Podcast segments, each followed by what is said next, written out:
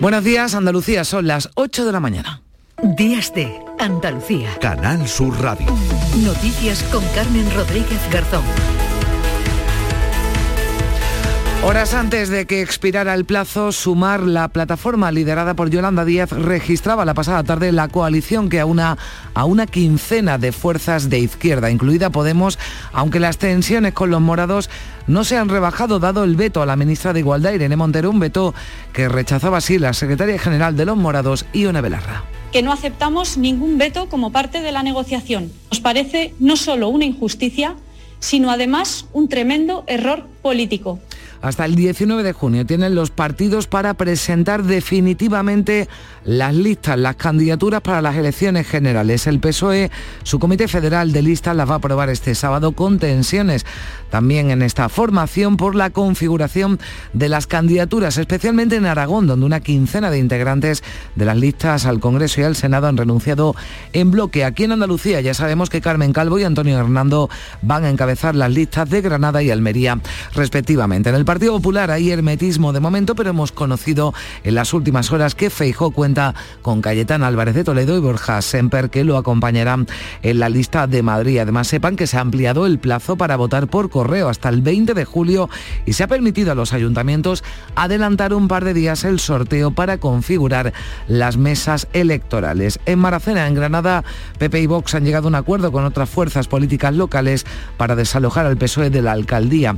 Y escuchábamos por primera vez a la víctima del secuestro de Maracena, la concejala Vanessa Romero, en un fragmento de su declaración en sede judicial relata cómo fueron las horas que estuvo retenida por Pedro Gómez, expareja de la alcaldesa Berta Linares, que le pidió que le llevase en su coche. En el trayecto le enseñó una pistola me la enseña al inicio, en todo momento la tiene en la parte de eh, el machete yo no lo vi hasta que hasta que se apeó del vehículo en el pantano para la brida, pero la pistola la llevaba en la parte derecha. Le digo, otra vez, eh, ¿qué quiere, por favor?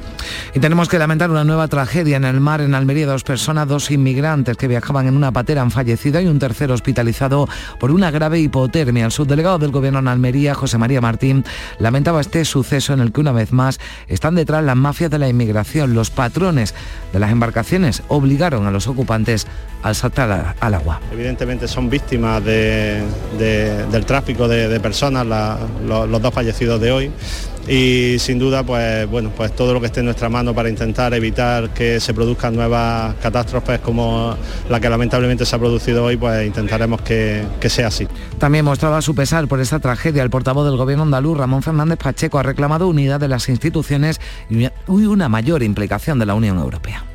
Lanzamos por supuesto un mensaje de pésame, de dolor por las personas que han perdido la vida y expresamos nuestro deseo más sincero de que este drama termine cuanto antes. Estamos convencidos de que la solución tiene que llegar por la implicación de todas las administraciones públicas y también por la cooperación internacional. Y según acaba de informarnos el servicio de emergencias 112, dos personas han resultado heridas por inhalación de humo en un incendio que se ha producido en la capital granadina en el barrio Cervantes. Y ya hemos dicho adiós a la borrasca Oscar y al tiempo revuelto que hemos tenido hasta ahora. En los últimos ocho días ha llovido en Andalucía más que en cualquier otro mes de junio, afortunadamente porque este agua ha venido directamente a aliviar algo la maltrecha situación de nuestros pantanos de las zonas más afortunadas, la provincia de Jaén, cabecera del Guadalquivir, concretamente Pozo Halcón. Allí han caído 110 litros de agua por metro cuadrado. La cuenca del Guadalquivir ha aumentado un 1% sus reservas.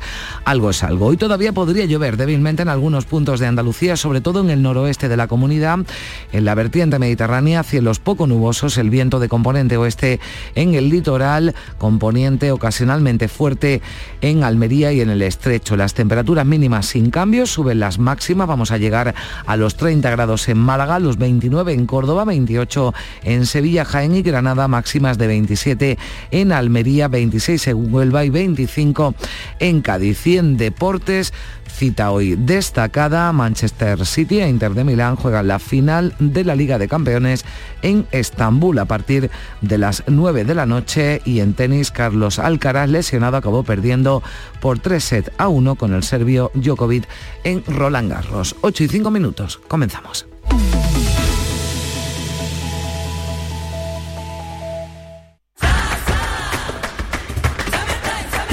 Ya está aquí el verano, con sus playas infinitas, sus pueblos blancos y todo el tiempo del mundo para ti. Tiempo para hacer lo que tú quieras o no hacer nada de nada. Es tiempo de verano. Date una alegría. Ven Andalucía. Campaña financiada con fondos FEDER, Junta de Andalucía. ¿Cómo puedes comprobar que todo esté listo para votar en las elecciones generales del 23 de julio? Debes figurar en las listas del censo electoral. Puedes consultarlo del 5 al 12 de junio en tu ayuntamiento, consulado o INE.es. Pide que rectifiquen si hay algún error, especialmente si votas por primera vez, si has cambiado de domicilio, si no has recibido tu tarjeta censal o esta contiene algún error. Ministerio del Interior, Gobierno de España. Días de Andalucía. Canal Sur Radio. Noticias. 8 y 6 minutos de la mañana, finalmente y casi in extremis, Podemos y Sumar llegarán a un acuerdo para concurrir juntos a las elecciones del 23 de julio. Un hecho que permitió a Yolanda Díaz registrar pasada las 8 de la tarde su coalición formada por una quincena de partidos de izquierdas en la que por el momento no figura ningún puesto para la ministra Irene Montero ni tampoco para el portavoz de los morados en el Congreso, Pablo Echenique. María Luisa Chamorro, buenos días. Buenos días. Las negociaciones para alcanzar este acuerdo que por el momento no gusta a Podemos han sido difíciles y han estado plagadas de reproches y tensiones entre ambas fuerzas en los últimos meses, pero de manera muy especial en los dos últimos días. Precisamente ayer, después de cerrar la consulta con sus bases, la secretaria general de Podemos, Ione Belarra, acusaba directamente a Yolanda Díaz de vetar a su principal activo, Irene Montero, y de colocar a su formación en puestos que no les van a dar opción a entrar en el Congreso que no aceptamos ningún veto como parte de la negociación. Nos parece no solo una injusticia, sino además un tremendo error político. Podemos tendrá finalmente 15 puestos en las listas, de los cuales 8 podrían salir si el resultado es equivalente al grupo actual, es decir, si obtuvieran 35 escaños más 2 de Más Madrid y uno de Compromís, pero podrían caer si el resultado electoral es peor. Será Ione Belarra quien vaya en el puesto número 5 de las listas por Madrid, pero hasta el momento no hay nada reservado para Echenique, otro de los pesos pesados del partido junto a Irene Montero. El acuerdo deja el liderazgo de las listas a cada una de las formaciones que tienen más peso en cada territorio, como es el caso de Más Madrid, Ancomún Podem en Cataluña y Compromís en Valencia. Izquierda Unida, por su parte, ha conseguido el número 1 por Córdoba y Málaga, el 2 por Sevilla, el 1 por por Tarragona y el 3 por Valencia. En este caso, los puestos más seguros, en caso de repetir los resultados de 2019, serían los andaluces. Yolanda Díaz, cuya cara figurará en todas las papeletas de Sumar, independientemente de los territorios, mostraba anoche su satisfacción a través de su cuenta de Twitter, asegurando que Sumar es el acuerdo más amplio y plural alcanzado en toda la etapa democrática en España entre fuerzas progresistas y verdes. Hemos sabido a través de un diario digital que la noche de las elecciones municipales, el pasado 28 de mayo, ministras Irene Montero y Ione Belarra estuvieron a punto de salir del gobierno de coalición por decisión directa de Pedro Sánchez. Es una información que publicaba El Confidencial. Pero también Irene Montero era protagonista este viernes porque el Tribunal Supremo la ha condenado a indemnizar con 18.000 euros a la expareja de María Sevilla, que fue presidenta de Infancia Libre, por señalar a este hombre como un maltratador. Ángeles Rueda. María Sevilla fue condenada por sustracción de menores y por no entregar a su hijo en 2017 a su padre por orden judicial. Fue posteriormente indultada y fue cuando Rafael Marcos se creyó contra la dirigente morada por acusarlo de maltratador contra Sevilla y su hijo. El Supremo le da ahora la razón recordando que el honor es un derecho fundamental que protege frente a atentados en la reputación personal. Los resultados de las elecciones del 28 de mayo están influyendo en la confección de las listas para las generales del 23 de julio. Algunos de los alcaldes o presidentes de diputaciones que dejan sus cargos van a ocupar ahora puestos de salida para las generales. Son listas que deben ser ratificadas por el Comité Federal del PSOE. Hoy sábado, Beatriz Galeano, buenos días. Buenos días. En Sevilla, el hasta ahora alcalde Antonio Muñoz irá como número 3 para el Senado por el PSOE. En la provincia de Huelva, Gabriel Cruz dejará la alcaldía y el PSOE cuenta con él como número 1 para el Congreso Congreso en la lista de su provincia. Para la del Senado, también en Huelva, la número uno será María Eugenia Limón, que sale de la presidencia de la Diputación onubense. La hasta ahora alcaldesa de Jerez, Mamen Sánchez, será la número dos de la lista del PSOE de Cádiz para el Congreso. Y José Entrena deja de ser presidente de la Diputación de Granada y encabezará en su provincia la lista del Senado por el PSOE. En Granada y en Almería, el PSOE va a presentar a dos personas ajenas a las provincias, como son Carmen Calvo, en el primer caso, y Antonio Hernando, ex portavoz socialista en el Congreso en Almería. En Aragón, 15 de los candidatos del PSOE al Congreso y al Senado han presentado su renuncia en bloque después de que Ferraz haya modificado las propuestas que salieron de los comités provinciales. Los cambios impuestos por la dirección en las candidaturas de Zaragoza y Teruel han generado un profundo malestar e incluso no se descartan más renuncias en las próximas horas. Hasta el 19 de junio tienen de plazo las formaciones políticas para presentar las listas con las que concurren a las elecciones generales. En el PP hay mucho hermetismo sobre la composición de las candidaturas, aunque en las últimas horas hemos sabido que el líder de los populares, Alberto Núñez Feijóo, contará con Cayetán Álvarez de Toledo y Borja Semper en la lista de Madrid al Congreso. Y la militancia de Adelante Andalucía decide si concurre a las elecciones generales por una única provincia. Las bases están llamadas desde este pasado viernes y hasta hoy a elegir entre Cádiz o Sevilla para elaborar una única lista provincial, aunque con vocación de representar a toda la comunidad. A partir del lunes, cuando se conozcan los resultados, empezarán a conformar las listas. Será entonces cuando se conozca si la líder de Adelante Andalucía, Teresa Rodríguez, volverá a la política. La formación de momento no se pronuncia. José Ignacio García es el portavoz parlamentario. No lo sé, eso se lo tendría que preguntar a ella. Eh, yo creo que todos los militantes de Adelante Andalucía que tengan sus obligaciones militantes al día pueden presentarse. Entonces yo no descartaría a ninguno de los militantes. Que son muchos. Partido Popular, Vox y los independientes de Maracena en Granada han sellado este viernes un acuerdo que desaloja de la alcaldía a la socialista Berta Linares en Carla Maldonado. El acuerdo lo han anunciado las cuatro formaciones con el argumento de que hay que regenerar la política en el municipio, en palabras del candidato popular Julio Pérez. Para la regeneración de nuestro municipio y para levantar un poquito la alfombra y colaborar con la justicia en la medida que, que nos solicite. Creemos que es necesario, casi necesaria esta unión de cuatro fuerzas políticas, con un programa sobre todo muy parecido y el cual vamos a llevar a cabo y para darle estabilidad a nuestro pueblo y a nuestros vecinos, que creo que es lo que más necesita ahora mismo Maracena. Una idea en la que ha insistido el candidato de Vox, Juan Quesada. Entonces son 16 años de gobierno corrupto y ya era hora de que acabemos con él vamos, eh, está a la vista de todo la corrupción que hay en este ayuntamiento y hay que acabar con ello. Poco antes, Berta Linares intentaba in extremis detener lo que ya parecía imparable, anunciando que da un paso atrás y que no luchará por la alcaldía, una maniobra que finalmente ha fracasado. Hemos escuchado por primera vez a la víctima del secuestro de Maracena, la concejala Vanessa Romero, ha sido en un fragmento de su declaración en sede judicial. En ella relata cómo fueron las horas que estuvo retenida. No me dijo, mira, sino hubo un gesto que lo vi yo apoyando y acercándomela. Y es cuando me dijo, ahora cuando, pero muy tranquilo, ese timbre ahí metálico donde me dice, ahora cuando puedas, dar la vuelta. Y le digo, pero Pedro, que tenemos que hablar.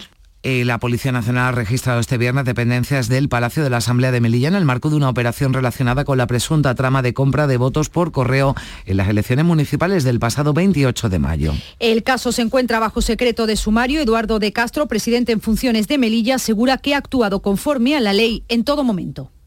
Me parece lamentable que ocurra esto. Y le puedo asegurar que yo desde el primer día he hecho todo lo que está en mi mano, todo lo que ha pasado por mis manos está controlado, legislado, o sea, conforme a la legislación. Eh, en fin, hay datos que no puedo dar, ni voy a dar, pero le puedo asegurar que, que la función de invigilando mm, no ha acabado todavía. El coordinador general del PP, Elías Bendodo, ha confirmado este viernes que ya ha presentado y mantiene la querella contra la expresidenta del PSOE de Sevilla, Amparo Rubial, en la que fuera delegada del gobierno Andalucía presentó la dimisión que le estuvieron pidiendo dirigentes de su partido y hasta el tercer tuit, hasta el tercer mensaje en Twitter, no pidió disculpas a Bendodo José Manuel de la Linde. Bendodo considera que en su último tuit Rubiales solo ha pedido disculpas al partido. En una entrevista televisiva, el Popular ha lamentado que el PSOE utilice las descalificaciones ante un fin de ciclo. Está presentada, está presentada y se mantiene. El fin de ciclo llega, el cambio en España va a llegar y la única forma que tiene el partido de Pedro Sánchez de intentar evitarlo es insultar. Yo creo que para ganar un partido hay que meter más goles que el rival, no hay que dar más patadas que el rival y Sánchez lo ha entendido mal. En el español, Amparo Rubiales ha dicho que unos se van por comprar votos o robar y ella por un tuit a Bendodo que llevará a gala. La histórica dirigente socialista dice que no teme la querella.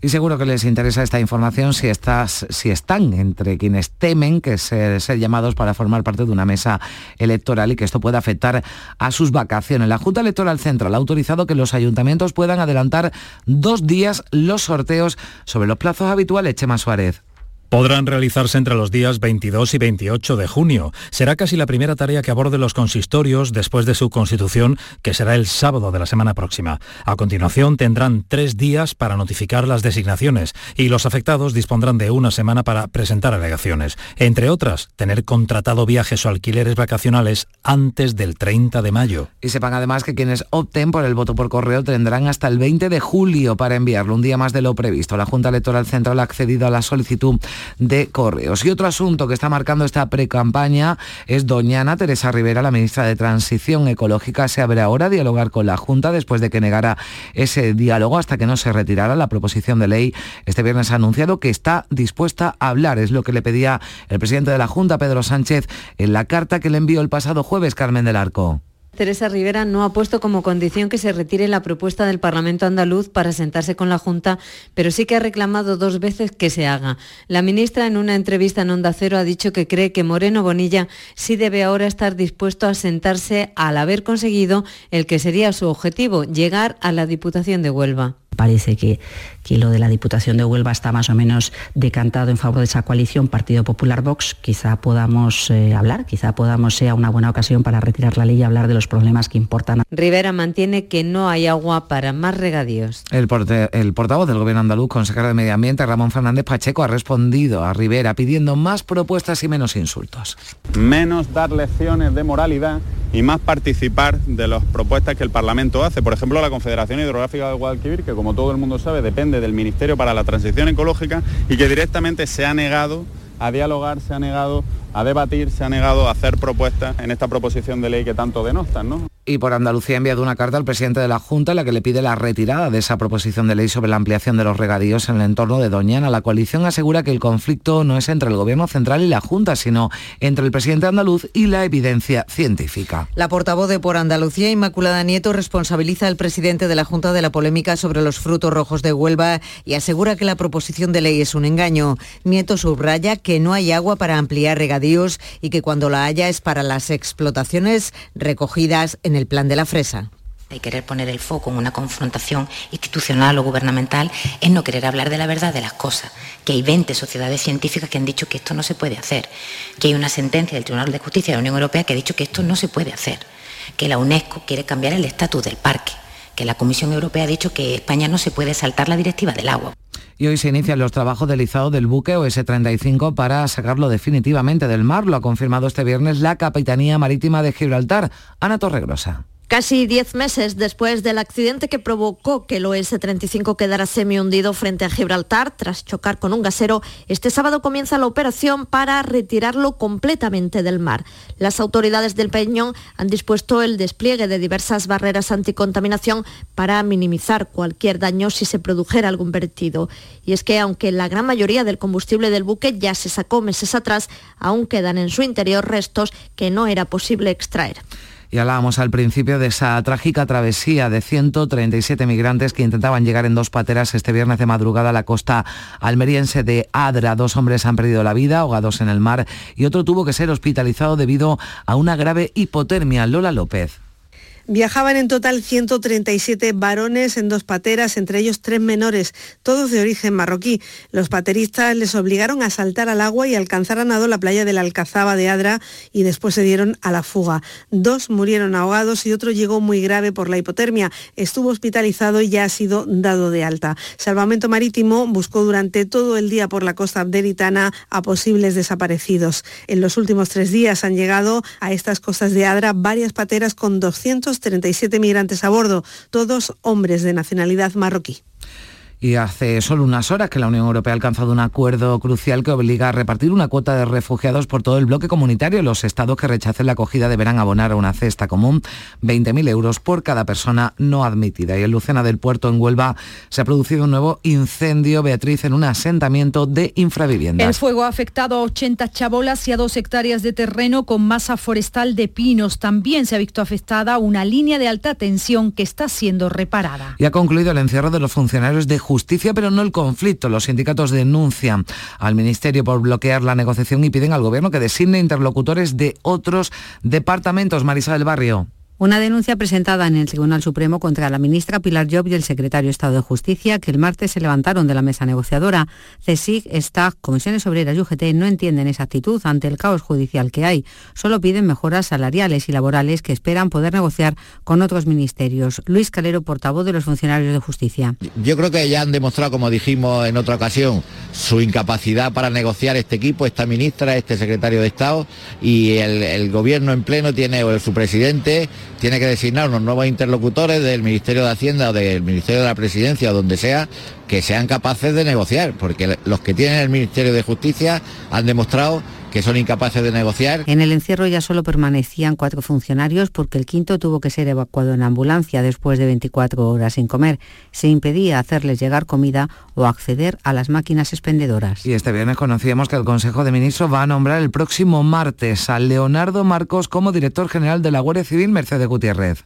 Con este nuevo nombramiento son ya tres las personas que han ocupado el puesto al frente de la Guardia Civil este año. Leonardo Marcos sustituye a la hasta ahora directora Mercedes González, que ocupaba el cargo desde hacía dos meses. González tendrá que dimitir por incompatibilidad al formar parte de las listas del PSOE de Madrid al Congreso en las próximas elecciones. Mercedes González es la segunda mujer que dirige la Guardia Civil después de que su antecesora, María Gámez, dimitiera por las investigaciones judiciales a su marido. Leonardo Marcos dirige actualmente el Cuerpo de Protección Civil y Emergencias. La Junta se ha personado por primera vez en una causa por delito de odio en el caso de una joven ciberacosada en Navas de San Juan debido a su orientación sexual. La joven de 20 años terminó quitándose la vida en las Navidades de 2021. La consejera de Igualdad, Loles López, ha anunciado que se va a implantar una estrategia para preservar los derechos de las personas LGTBI después de que se hayan duplicado este tipo de delitos en Andalucía, pasando de 15 a 36. Superar esos déficits que todavía siguen existiendo, nace con la convicción de que todas las personas, en su diversidad de orientaciones sexuales, identidad y expresión de género, pueden y deben disfrutar de los mismos derechos y de las mismas libertades. El Parlamento va a debatir, el Parlamento andaluz, la próxima semana una moción sobre el suicidio juvenil. Adelanta Andalucía presenta esta iniciativa para poner freno a un problema que se ha convertido en la primera causa de muerte no natural entre los más jóvenes. Y los cuatro niños heridos este jueves en un ataque con arma blanca en un parque de la localidad francesa de Annecy se encuentran estabilizados. El presidente francés Emmanuel Macron los ha visitado en el hospital donde están ingresados el presunto agresor.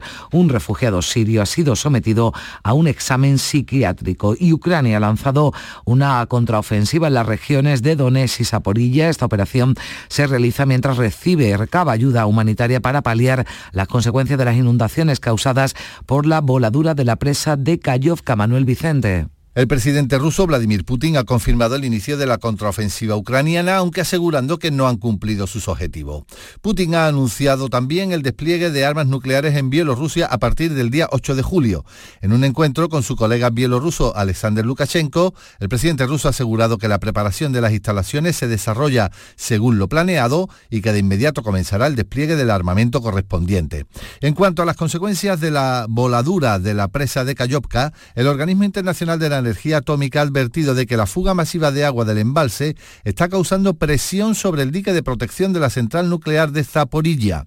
Este ataque ruso ha provocado el desplazamiento de más de 7.000 personas y una veintena de muertos. La ONU ha presentado un plan para salvar a la gente de inmediato de las inundaciones en Gerson. Y de la crónica internacional, también de nuevo protagonista Donald Trump, el expresidente de Estados Unidos, deberá responder de 37 cargos penales relacionados con los documentos clasificados hallados en su casa el año pasado. Se le acusa de retención ilegal de secretos del gobierno, obstrucción a la justicia y conspiración. Vamos ya con la información del deporte con Carlos Gonzalo. Buenos días. Hola, ¿qué tal? Unicaja Málaga se hizo con la victoria en el segundo partido de las semifinales por el título de la Liga ACB ante el Fútbol Club Barcelona. El equipo malagueño ha igualado la eliminatoria, informa desde Barcelona Juan Carlos Tirado. Golpe de autoridad del Unicaja que se convierte en el primer equipo que esta temporada consigue vencer en Liga ACB en el Palau. Una victoria ante el Barcelona que iguala la serie semifinal, empate a uno y lo que es más importante, a partir de ahora tendrá el factor cancha para meterse en la final. Podrá hacerlo en los dos próximos partidos que se van a jugar en Málaga. El tercero, el próximo domingo a las seis y media y el cuarto que podría ser definitivo el martes. El otro partido de semifinales que centraba la atención del deporte español en el día de ayer estuvo en las pistas de Roland Garros. No pudo ser. El español Carlos Alcaraz, lesionado al comienzo del tercer set, no pudo con el serbio Novak Djokovic, que jugará la final del torneo francés ante el noruego Casper Ruud. Este es Carlos Alcaraz. Bueno, desde el box no me, no me decían que me retirara directamente, sino simplemente yo le estaba diciendo diciendo que, estaba muy jodido. Entonces me decían, pues si está jodido, pues eh, intenta buscar alguna solución y si no la encuentras, retírate. Hoy se disputa la final femenina de Roland Garros entre Sviatek y Muchova. Mientras en fútbol, la justicia ha declarado nulo el acuerdo de la Liga y el Fondo CVC que aprobó la Asamblea Extraordinaria de la Liga de Fútbol Profesional. El fondo en cuestión se comprometió a inyectar al fútbol nacional 2.000 millones de euros. La Liga de Fútbol Profesional ya ha advertido que piensa recurrir las sentencia y una vez acabada la competición nacional y tras el frustrado fichaje de Leo Messi por el Fútbol Club Barcelona, el Sevilla se ha hecho en propiedad con el defensa Badé para los próximos cuatro años. Quería decir muchas gracias por todo, por el apoyo, por em, eh, los cinco meses que he vivido con ellos, porque estaba muy, muy duro para mí cuando he empezado la temporada, pero em, ahora estoy con vosotros y estoy un sevista durante los cuatro, eh, durante cuatro años de más y vamos a intentar de hacer eh, grandes cosas. Al acto, por cierto, no acudió el director deportivo Monchi, alimentando aún más los rumores sobre su posible marcha del club. El mercado se mueve. Fran García ya es nuevo jugador del Real Madrid, ha firmado por cuatro temporadas. Ozcazar será jugador del Valencia hasta 2028. Catena se despide del Rayo y ya es nuevo jugador de Osasuna. El lateral derecho de Mali, Traoré, es nuevo jugador de la Real Sociedad. Carles Pérez, Óscar Rodríguez y Seferovic regresarán a sus equipos y Hugo Mayo se despide también del Celta, mientras que Alderete renueva con el Getafe hasta 2028. En Primera Federación, el Málaga se ha hecho con los servicios del delantero Dioni, que procede del Atlético Baleares una primera federación en la que puede haber nuevos equipos andaluces este próximo fin de semana, informa Ildefonso Fernández. Sí, tres equipos andaluces, Sanluqueño, Recreativo Granada y Recreativo de Huelva están a un paso de jugar la próxima temporada en primera federación, están a un paso del ascenso, el que mejor lo tiene es el Sanluqueño que viajará a Vitoria este fin de semana para enfrentarse al filial del Alavés con el 2 a 0 de la ida a su favor. Antonio Iriondo es el míster del Sanluqueño. Vamos a ir a ganar el partido y, y que se note que lo queremos ganar.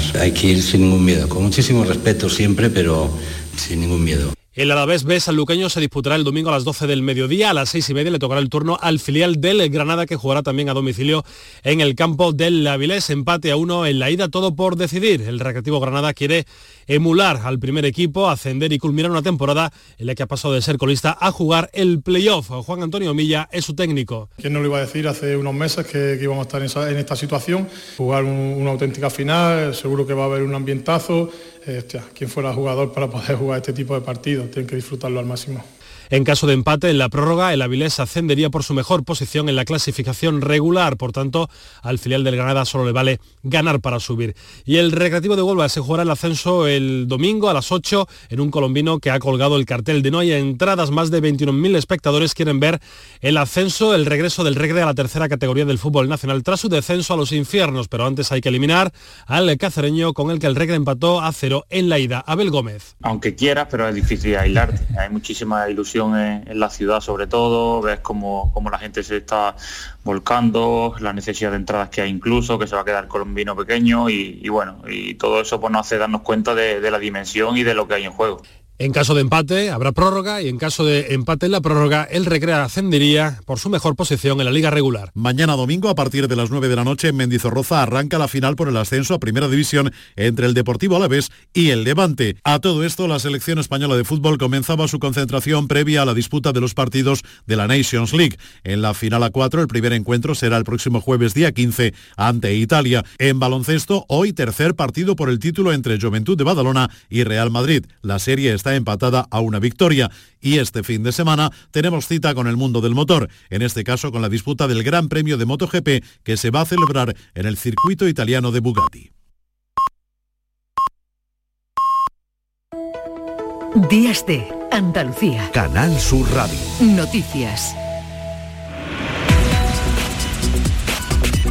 Hemos llegado a las ocho y media de la mañana y a esta hora le damos un repaso a lo más destacado de la actualidad de este sábado 10 de junio en titulares con Manuel Vicente. ¿Qué tal? Muy buenos días. Muy buenos días. Herida dos personas en el incendio de una vivienda en Granada. Se trata de una mujer de 47 años y su hijo de 18 quienes, habrían, quienes han sido evacuados al hospital por inhalación de humo. El origen del fuego estaría en la vitrocerámica de la cocina. La plataforma electoral Sumar se registra como coalición, incluyendo a Podemos. La secretaria general de Podemos, Ione Belarra, irá de número 5 en Madrid, aunque otros dirigentes como Irene Montero y Pablo Echenique quedarán fuera de las listas. Listas que va a ratificar hoy el PSOE para las elecciones generales en una reunión del Comité Federal. En Aragón, 15 candidatos han renunciado por disconformidad con los cambios efectuados por la Dirección Federal Socialista en las listas electorales. PP, Vox e Independientes acuerdan desalojar al PSOE de la alcaldía de Maracena en Granada. La todavía alcaldesa Berta Linares renuncia a su acta al figurar como posible inductora del secuestro de una concejal de su partido. Elías Bendodo mantiene la querella contra Amparo Rubiales por llamarle judío nazi. La expresidenta del PSOE de Sevilla presentó su dimisión pidiendo disculpas exclusivamente a su partido. La vicepresidenta Teresa Rivera se muestra dispuesta a dialogar con la Junta sobre los regadíos de Doñana. El consejero de Medio Ambiente, Ramón Fernández Pacheco, espera tener ahora del Gobierno Central más propuestas y menos insultos. Gibraltar prevé izar hoy la estructura del buque semihundido frente al Peñón en septiembre pasado. Las autoridades gibraltareñas están desplegando barreras de protección para mitigar un posible vertido de petróleo durante las operaciones de elevación. Y recuperados los cadáveres de dos inmigrantes en la costa de Adra, en Almería. Cerca de 150 varones marroquíes viajaban en dos embarcaciones de las que tuvieron que saltar por orden de los pateristas. ¿Y cuáles son los asuntos que llevan a sus portadas este sábado los periódicos, En todas las cabeceras aparece el acuerdo entre Sumar y Podemos para las listas electorales, así que nos referimos a otros asuntos.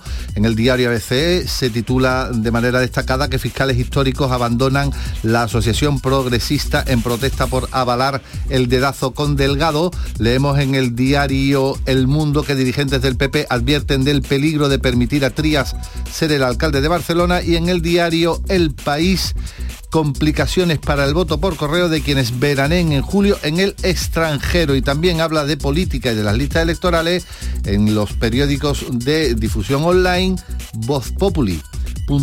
Sánchez rectifica la lista de Toledo después de que Paje prometiera guerra en el Comité Federal.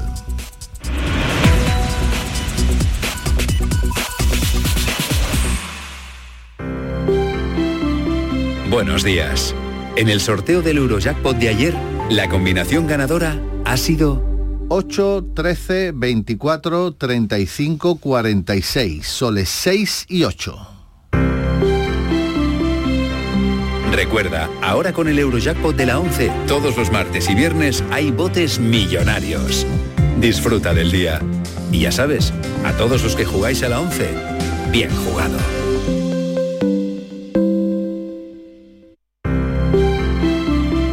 Buenos días. El número premiado en el sorteo del cuponazo celebrado ayer ha sido 21.682 21682. Serie 19. Puedes consultar el resto de los números premiados en juegos11.es. Hoy tienes una nueva oportunidad con el sueldazo del fin de semana. Disfruta del día. Y ya sabes, a todos los que jugáis a la 11, bien jugado. Días de Andalucía. Canal Sur Radio. Noticias. 8 y 34 minutos de la mañana. A esta hora nos vamos de ronda por nuestras emisoras. Vamos a conocer cómo despierta Andalucía. Comenzamos en Cádiz con Lorenzo Benítez. ¿Qué tal? Muy buenos días. ¿Qué tal? Muy buenos días. Pues aquí tenemos 20 grados y los cielos están en general despejados en la bahía de Cádiz. En cuanto a la prensa, el diario de Cádiz destaca que Podemos liderará la lista de sumar por Cádiz sin tener un edil eh, en la provincia.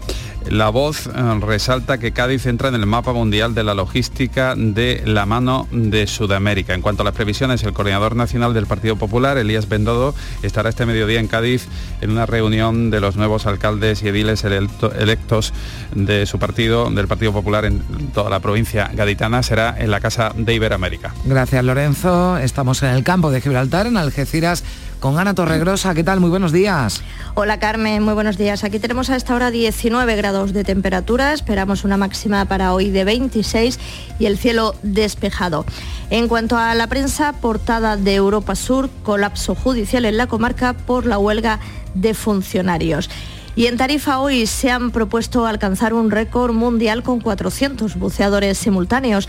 Es una iniciativa de la Academia Buceo Conciencia, una startup de la incubadora de Zona Franca que ha convocado a los centros de buceo de toda España para conmemorar así el Día Internacional de los Océanos y tratar de batir un récord mundial con la colaboración en la investigación marina por parte de los buceadores. Gracias, Ana. Como comienza este sábado en Jerez, Juan Carlos Rodríguez, buenos días. Muy buenos días, Carmen. Pues con los cielos sin apenas nubes, hoy disfrutaremos en general de un día soleado, alcanzaremos los 26 grados y ahora tenemos 18. En cuanto a la prensa, diario de Jerez, fin de fiesta con sabor a Jerez. La Asamblea General de la Organización Internacional del Vino y de la Viña pone colofón aquí en Jerez, en la Atalaya, a su Congreso Mundial celebrado esta semana entre Cádiz y Jerez. Y foto de portada para el ministro Planas, presente en este acto acompañado de la alcaldesa en funciones, Mamen Sánchez y esta tarde se celebra en Arcos de la Frontera el acto central de la Semana del Orgullo Serrano de Cádiz. A las 7 de la tarde comienza la marcha reivindicativa por la dignidad y los derechos de las personas LGTBI en la Plaza del Cabildo y a las 9 será el pregón que ofrece la cantante jerezana María Carrasco. Mar Vallecillo está en Córdoba. ¿Qué tal? Buenos días. Hola, buenos días. Pues en Córdoba 19 grados a esta hora y cielos nublados. La máxima prevista es de 29.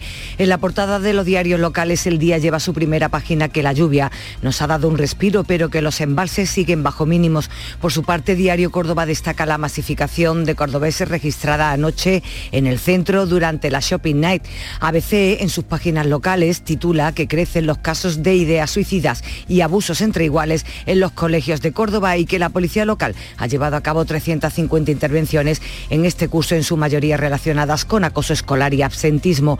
Y Cordópolis, que el PSOE en Córdoba puede perder dos alcaldías más tras los pactos postelectorales. En previsiones, la Brigada Guzmán el Bueno celebra el acto homenaje del centenario de la muerte en combate durante la campaña de Marruecos del teniente Rafael Carbonel, condecorado con la Cruz de San Fernando. Nos vamos a Sevilla con Asunción Escalera. ¿Qué tal? Muy buenos días. Hola Carmen, buenos días. Pues la jornada ha comenzado con nubes. Hay riesgo de algún chubasco que puede ser más probable e intenso en la Sierra Norte. Eso sí, se irán disipando las nubes conforme avance el día. Llegaremos a los 28 grados en la capital. Ahora mismo tenemos 20. En la prensa diario de Sevilla, la recreación en imágenes del metro de Sevilla hasta el Aljarafe por la A49. Recordemos que es una propuesta que han hecho los alcaldes de la comarca para ampliar la futura línea 2 del metro hasta el Hospital San Juan de Dios de Bormujos. Y en ABC de Sevilla, los casos judiciales de expolio en la provincia crecen un 50% por la labor de la Guardia Civil. Y en cuanto a previsiones, hoy tenemos visita de dos ilustres, el actor José Sacristán, que recibe el premio de honor en los décimos premios nacionales Escena Amateur Juan Mallorca Mayorga de las Artes Escénicas en el Teatro Romano de Itálica. El otro nombre es el de Bob Dylan. Actúa hoy, mañana en Fibes. Gracias, Asunta. Vamos a seguir en Málaga con Mati y Pola. ¿Qué tal? Buenos días. Hola, muy buenos días. Aquí tenemos el cielo despejado, 19 grados, vamos a llegar hasta los 28. En cuanto a la prensa, Diario Sur, los VTC siguen ganando terreno y ya superan a los taxis en la Costa del Sol. La opinión, el PSOE, Ciudadanos y por mi pueblo acuerdan un pacto para gobernar en Mijas y en Málaga hoy arrestado un hombre tras supuestamente violar a una joven mientras dormía. En cuanto a nuestra previsión, hoy sábado, última jornada del encuentro internacional Mujeres Líderes de América, se va a hablar, entre otras cosas, de la transformación digital en esos países y de tendencias en la igualdad y en las empresas. ¿Y cómo se presenta el día en Huelva? Vicente Díaz, ¿qué tal? Buenos días. Hola Carmen, buenos días. Eh, Huelva amanecido con los cielos nublados y a esta hora los termómetros alcanzan los 19 grados y se espera una máxima de 26. Y en la primera página del Huelva Información, la, la Confederación Hidrográfica del Guadalquivir considera un engaño e ilegal la ampliación de regadíos en el entorno de Doñana y la fotografía está reservada para el recre con largas colas de aficionados a las puertas del Estadio Colombino. Es importante el enfrentamiento de este domingo para poder subir de categoría.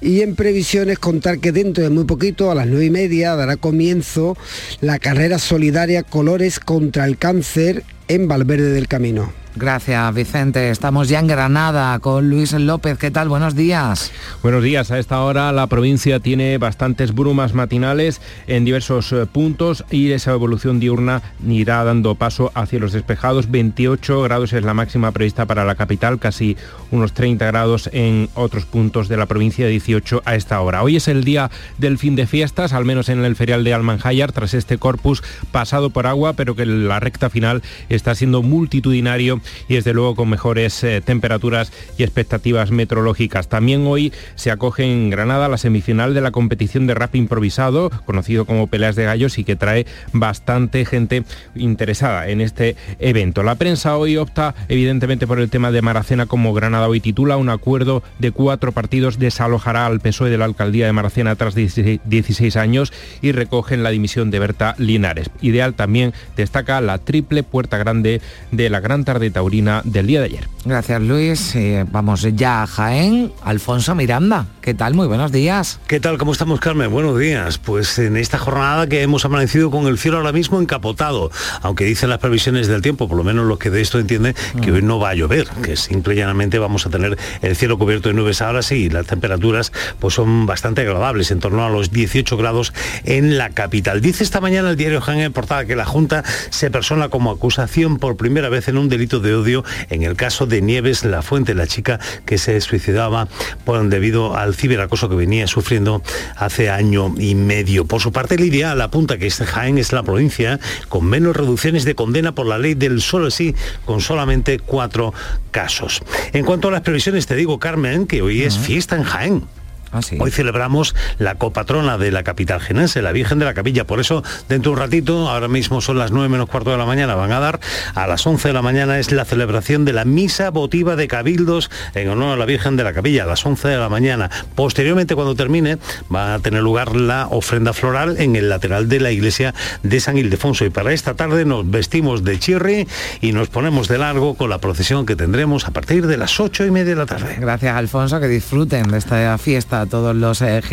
Terminamos la ronda en Almería. Lola López, ¿qué tal? Buenos días. Buenos días. A esta hora con 22 grados de temperatura en la capital. Hoy tendremos máximas de 27. Los cielos despejados, un día de sol espléndido. Los diarios hoy hacen referencia a todos a esa tragedia ayer en la costa de Adra. Diario de Almería titula Dos inmigrantes fallecen en Adra al ser arrojados al mar por el patrón de una patera. En la voz de Almería leemos también que las mafias utilizan narcolanchas para desembarcar a cientos de migrantes marroquíes. En ideal, dos muertos y 135 rescatados en el mar tras ser lanzados por los pateristas frente a Adra. Y en cuanto a previsiones, hoy a partir de las 11 eh, la, eh, hay asamblea de COAG en, en. Además también fiestas de moros y cristianos comenzaron ayer en Vera y hoy también harán lo propio en Carboneras. Gracias Lola, gracias a todos los compañeros. A esta hora las eh, temperaturas, lo han escuchado, van desde los 18 grados eh, que tiene Jerez, Granada y Jaén hasta los 22. La máxima a esta hora la tiene Almería. Suben hoy las temperaturas y se reduce, aunque no del todo, la posibilidad de que llueva, si acaso en el noroeste de la comunidad. Y una buena noticia que siempre nos gusta dar llega desde Colombia y las fuerzas militares han encontrado con vida a cuatro niños que desaparecieron desaparecieron en la selva hace más de un mes debido a un accidente aéreo. Los menores de edades entre los 13 años y los 11 meses viajaban con su madre y otro acompañante en una pequeña aeronave que sufrió un accidente en una zona selvática.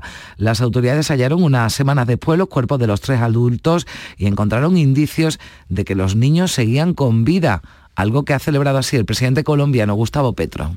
Estaban solos, habían sido ellos mismos lograron un ejemplo de sobrevivencia total, digamos, que quedará en la historia.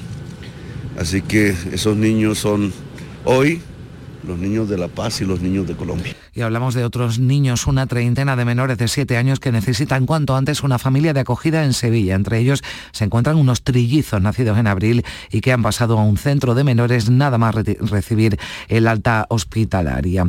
El coordinador de la asociación APRONI pide a las familias que colaboren, disponen de toda la ayuda necesaria se empieza a trabajar desde el minuto uno en estos casos lo que es la despedida también, porque como bien ha dicho, esto tiene un principio y un final. En todo momento se trabaja con grupos de autoayuda, con talleres y durante el mismo seguimiento para dar esa fuerza a, las familias. La realidad, siempre nosotros decimos que esto realmente engancha, porque todas las familias acogedoras que tenemos en estas modalidades acogen a un menor y después a otro menor y rápidamente nos están diciendo, no te olvides de nosotros que, que queremos seguir ayudando. Pues ahí queda ese llamamiento. Llegamos a las nueve menos cuarto tiempo ahora para la información local. Días de Andalucía. Canal Sur Radio Sevilla. Noticias.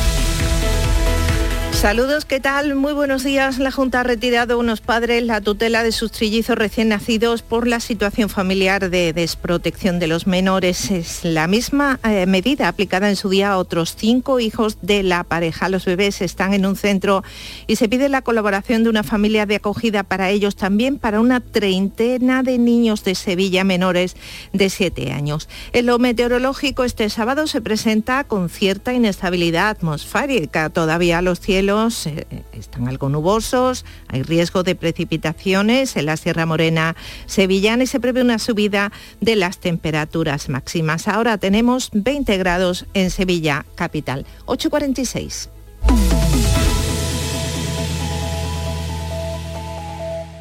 Si necesitas un electrodoméstico, ¿por qué pagar de más en grandes superficies? Ven y paga de menos en Tiendas El Golpecito. Tus primeras marcas al mejor precio y una selección de productos con pequeños daños estéticos con descuento adicional y tres años de garantía. Tiendas El Golpecito. Ahorra hasta el 50% en tus electrodomésticos. 954-100-193 y tiendaselgolpecito.es.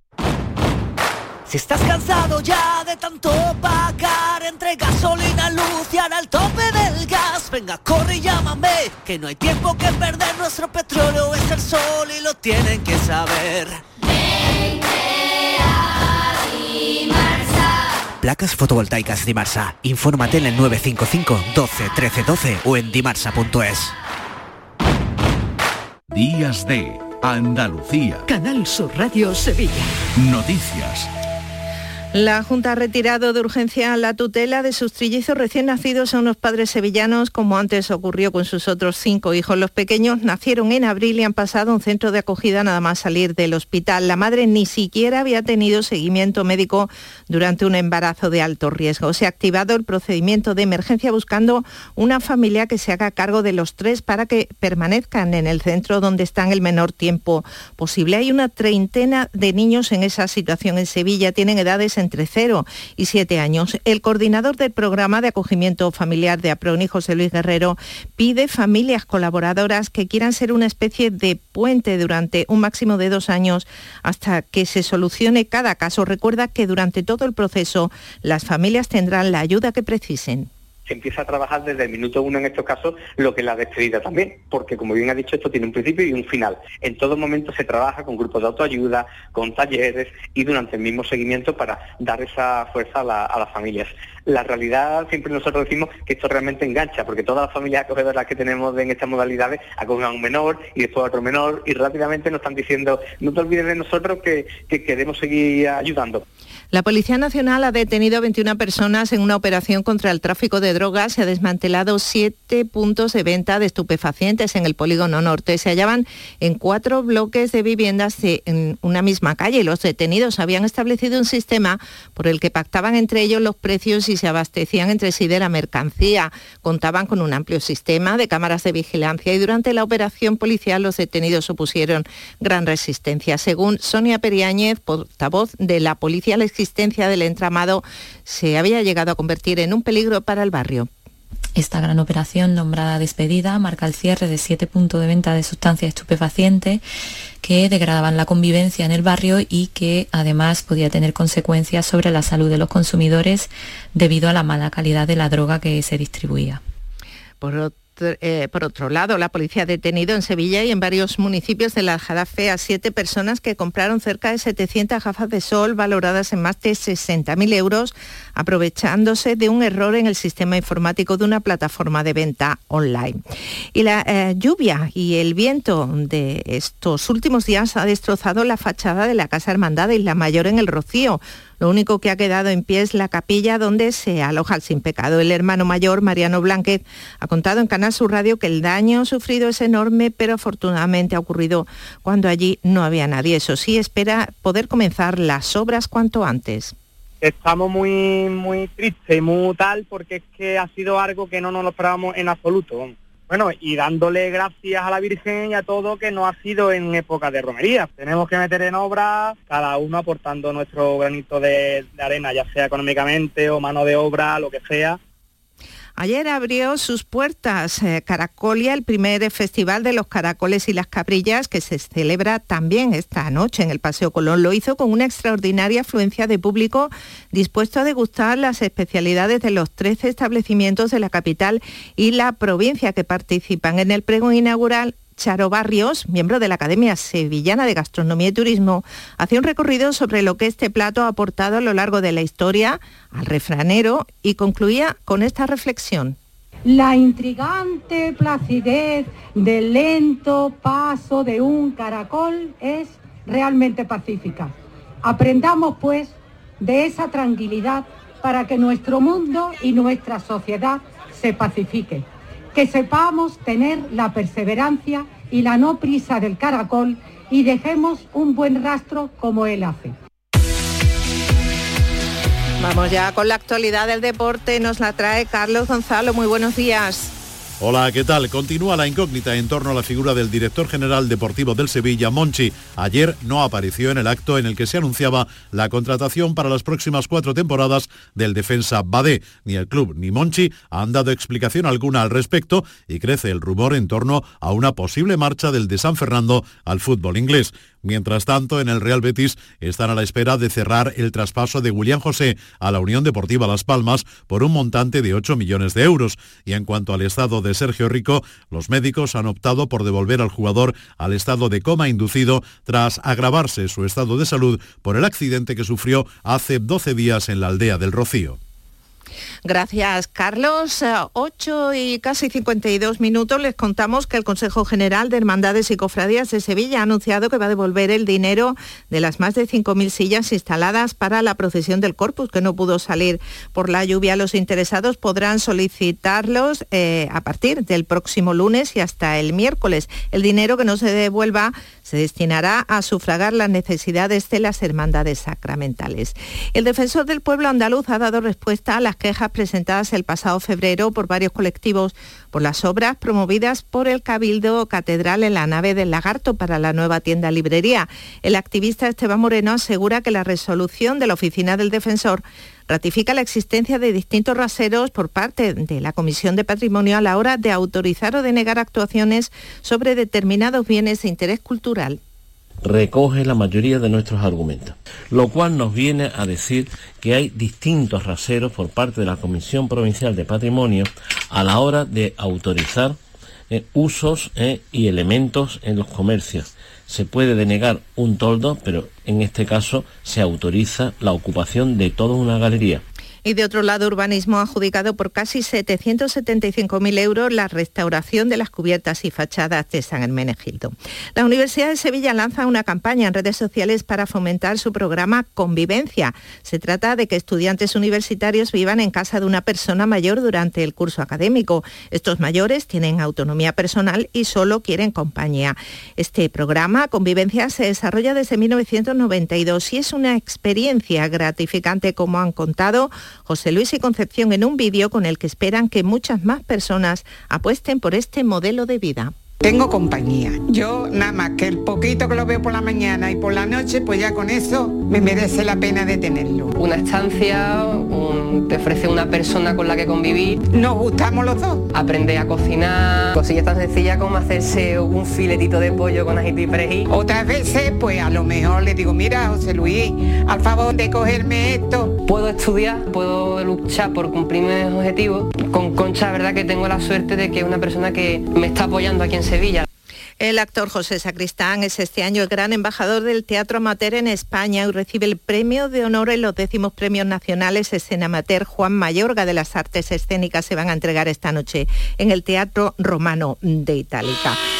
El otro nombre propio del día es el de Bob Dylan. Actúa esta noche y mañana en Fibes. El icono de la música recala en Sevilla con su gira mundial Rough and Rowdy Ways, dentro de los 12 conciertos que tiene previstos en todo el país.